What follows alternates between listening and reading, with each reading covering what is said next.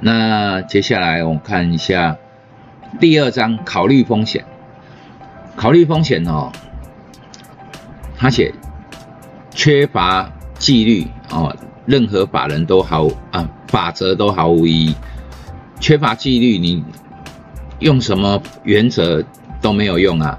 譬如说我有五项哦进场的条件，那我看一看好像会涨哦，我就很随机的会检视第一条、第二条、第三条，哎，好像有三条是对的，但是。你如果没有很明确的把它写出来，好，像电脑一样的去检核它，我们通常会思考，譬如说我要要均线交叉了，黄金交叉了，哈，那短期的站在长期上面，哦，大涨了，然后有法人了，然后可能是主力也买进，但这些东西都是条件之一嘛，那很多条件里面，我们可能会依照目前的感觉，然后。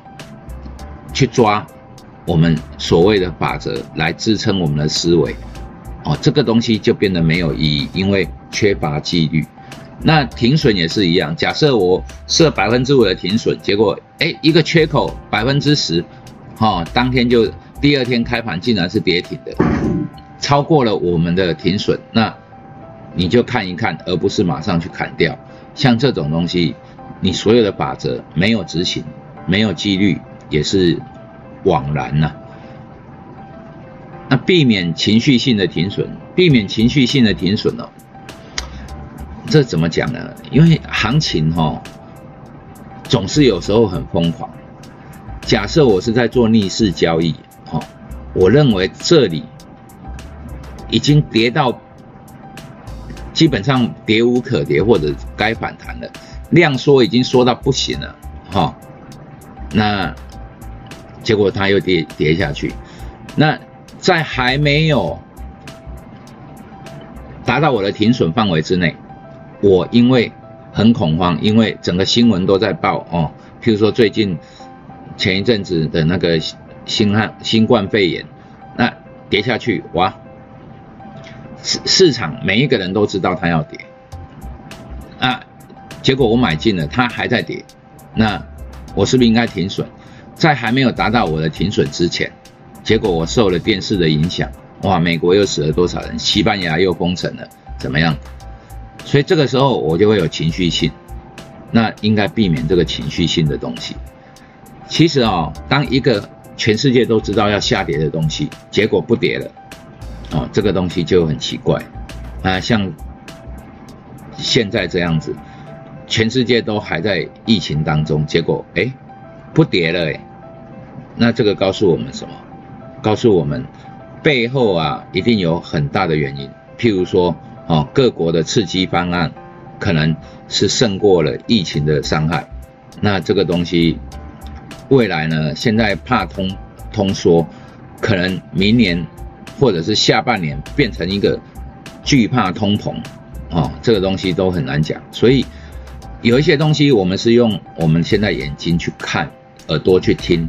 啊，影响到我们的情绪，所以我们会一不小心就会受到情绪影响，把它停损掉。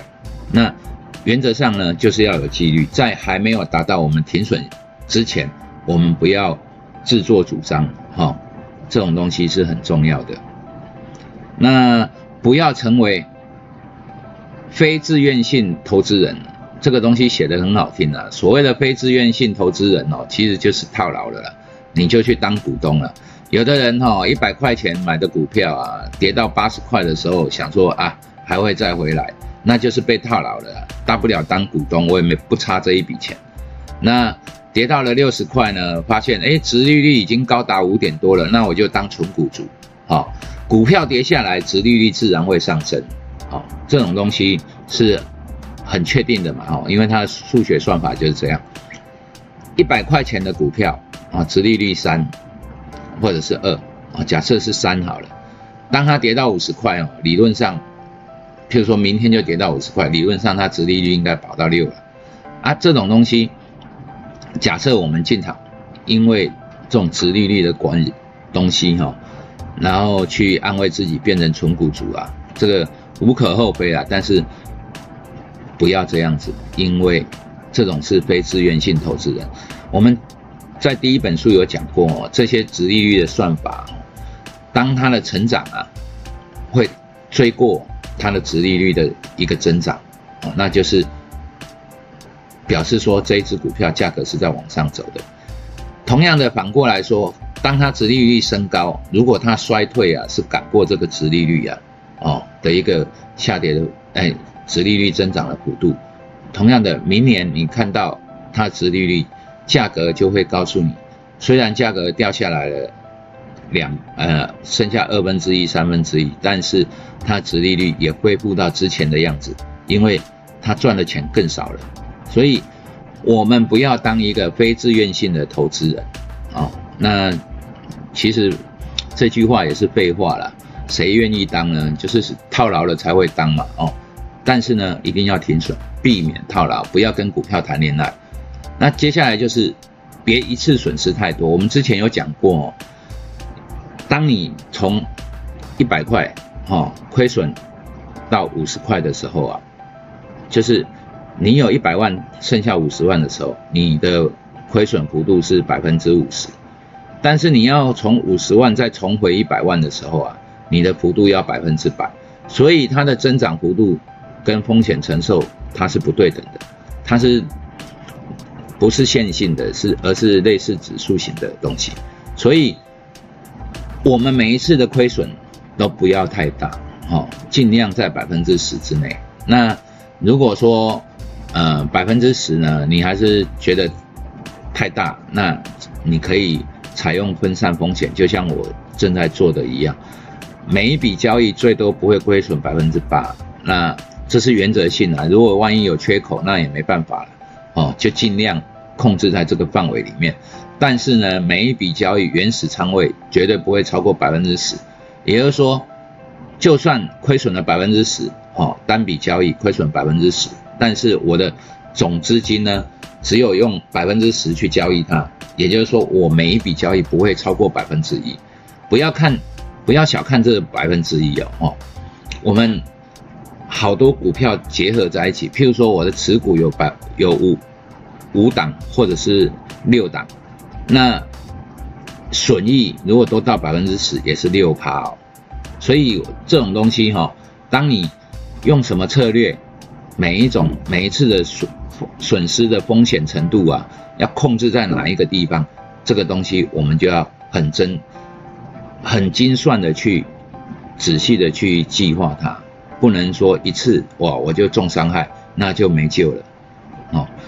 赔钱容易赚钱难呐，就是这个意思。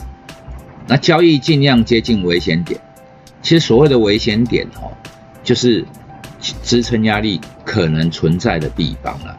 也就是说，当我们哈这种超级绩效，我有跟各位说过，是属于右侧交易。也就是说，当我们在做的时候啊，它。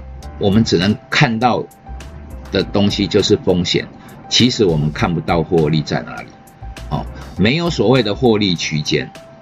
那通常哈，他选股啊，选择这种超级绩效的做法，它的获利啊，通常都是要五十趴、一百趴以上。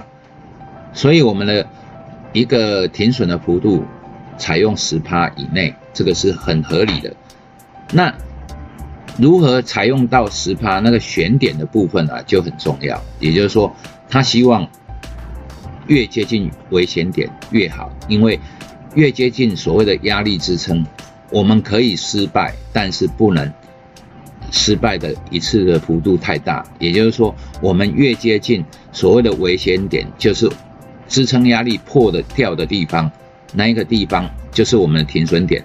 那个地方越接近越好，越越危险的地方越好，因为我们很好设停损，而且幅度不会太大。假设呢，所谓的危险点距离我现在进场点哦有二十趴，百分之二十，那要是当它跌回跌回撤跌破危险点的时候，我单笔交易就会损失超过二十八。所以所谓的危险点就是你在设立支撑压力的地方。永远备妥计划哈，每一笔交易应该都优先考量风险哦，这种东西基本上是属于废话啦，闲聊的废话，因为观念是这样子，但是能做到的人不多。好，大家都进场的时候都会思考，哎，我这笔钱，好，呃，买了一百万，然后现在价格在五十块，哦，那听谁说哈会到一百二，哦，那我一百万到一百二，哇，一算那两百四十万，哦，很很凶哦，赚很多哦，那就开始幻想，哦，如果到达一百二，我就去。买一台新车还是干什么？他永远都不会考虑到一种风险的问题，所以考虑风险呢，其实是交易第一件优先考量的东西，哦。